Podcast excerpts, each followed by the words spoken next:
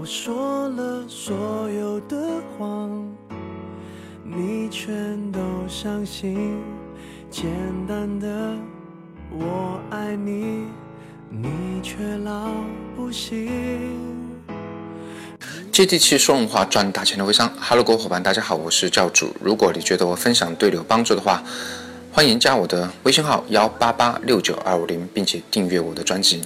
而今天我们来给大家。分享一个主题呢，是关于如何去设计新品的识别度。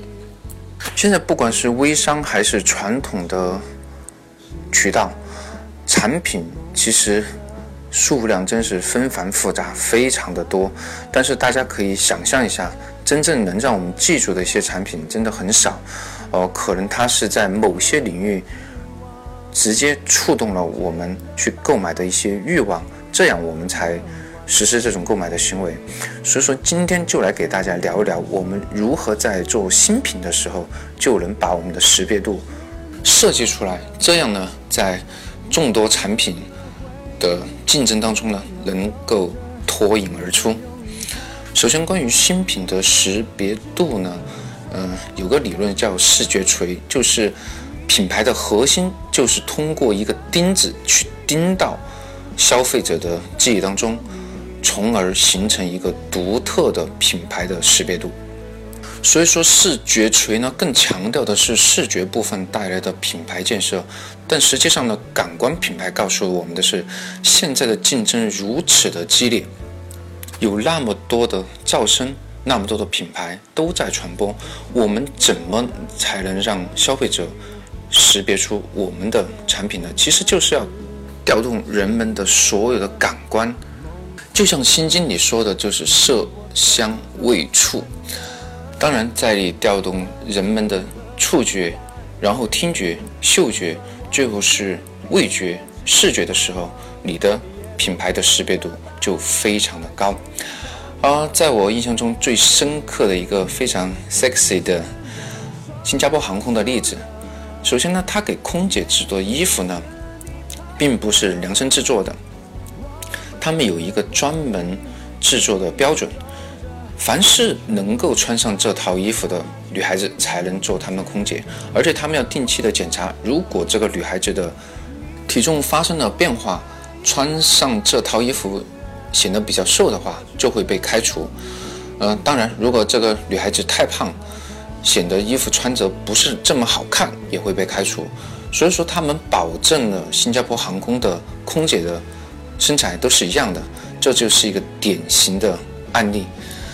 啊。当然，如果国内航空公司的空姐都能达到这个标准的话，我相信大家在坐飞机的时候会看到一道非常亮丽的风景线，对吗？关于听觉这一块呢，大家去买车的时候会不会有意识的去关一下车门，听一下车门的声音？其实。车门的声音也是设计师设计出来的。很多汽车公司，尤其是豪华汽车公司，他们会有专门的一个部门来设计关门的声音。嗯，就拿宾利、劳斯莱斯这类豪华汽车来说，他们会研究车内的味道，因为在劳斯莱斯早期，它生产的这些材料是用皮革、木屑。呃，森林这些原始的木头的味道，呃，当然现在这些材料早就被换掉，但是呢，他们依然要去研究类似这种原始的味道，在劳斯莱斯新车里面让你闻到。而这类通过听觉、嗅觉去识别自己豪华汽车的案例非常的多，也是在众多品牌竞争中。脱颖而出一个非常重要的识别度，然后还有一个非常特别的案例是关于电饭锅的，呃，有一个电饭锅的品牌叫九阳，他们在研究电饭锅的时候就观察消费者的一个行为，就是发现大部分消费者在买锅的时候会把内胆拿出来掂一掂，这是一个很奇怪的行为，因为很多人觉得掂一掂，如果内胆比较重的话。可能就代表它的电饭锅的品质比较好。那么九阳呢，就把内胆做的重一点，比其他品牌的内胆做的都重，这样的一个结果就是导致九阳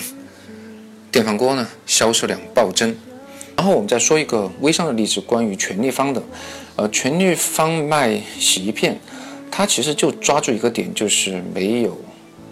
荧光剂，然后通过一个很小的这种荧光笔，可以一照就发现有些产品用了荧光剂，然后像它的产品就没有用荧光剂，非常容易去识别，呃，导致很多。购买洗衣片或者洗衣粉的这种家庭妇女，通过这样很简单的方法去识别出它的产品的一个区别，嗯，让它在微商界产品卖的也非常的火爆。再说一个我们团队操作的项目叫脂肪炸弹，在上市之初呢，它最重要的一个特点就是我们设计在三十分钟就会有油脂排出体外，不需要任何的。手法也不需要运动，你就可以看到油脂排出来，并且可以在，呃三十分钟以后呢去测量。因为市面上其实减肥产品还是蛮多的，但是呢这种涂抹式的减肥产品，而且不需要任何手法，就会油脂排出体外，三十分钟就见效，这种识别度是非常的高，也让很多可能有很多次减肥经验的伙伴呢还是有非常心动，因为在可能。转发的这种小视频，你都可以看到这种呃冒油的视频，而且自己体验以后呢，确实在三十分钟就会有油脂排出来，呃，通过量尺寸呢也会有减少的情况，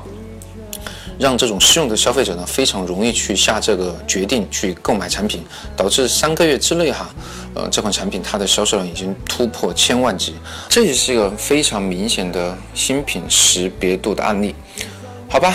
有关于新品识别度如何去设计的问题呢？欢迎加我的微信号幺八八六九二五零和我一对一的交流，